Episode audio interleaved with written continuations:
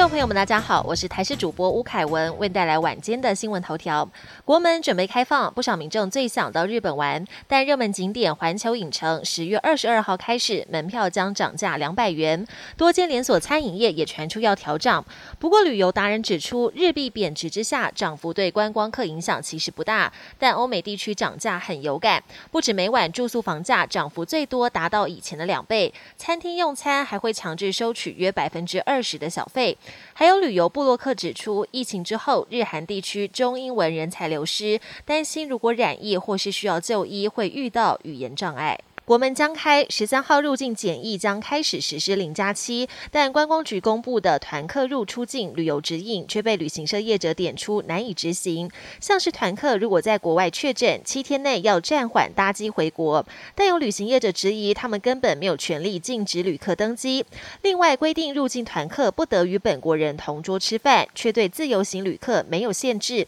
外界也质疑为什么出现两套标准。至于卫福部长薛瑞元强调。新冠疫苗、药物跟快筛试剂的 EUA 都是跟指挥中心绑在一起，一旦指挥中心撤掉，这些防疫物资可能就不能用了，也引发外界关注。国境准备解封，为旅游市场做准备。国际航空公司与宝可梦合作推出超萌的皮卡丘彩绘机，不止色彩超缤纷，机身更有皮卡丘、卡比兽等十一种宝可梦。这架班机今天首航，从台北松山机场飞往日本东京的羽田机场。航空公司更宣布，接下来将新增航班，准备抢攻后疫情时代的旅游商机。国际焦点：巴西总统大选十月二号即将登场，非常有可能变天，因为经济前景暗淡、社会不平等以及贪腐等问题，加剧民众对波索纳洛政府的不满。民调显示，工党前总统鲁拉领先波索纳洛十几个百分点，有机会在第一轮投票囊瓜五成选票，一举重返执政。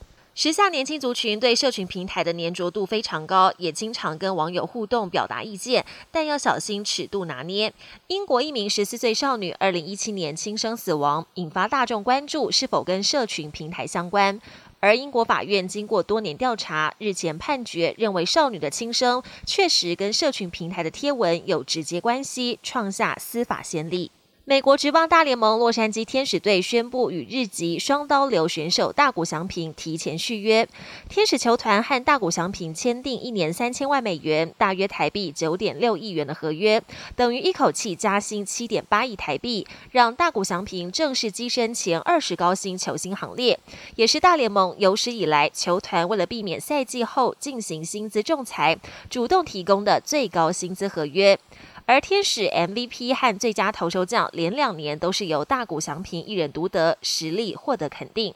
本节新闻由台视新闻制作，感谢您的收听。更多内容请锁定台视各节新闻与台视新闻 YouTube 频道。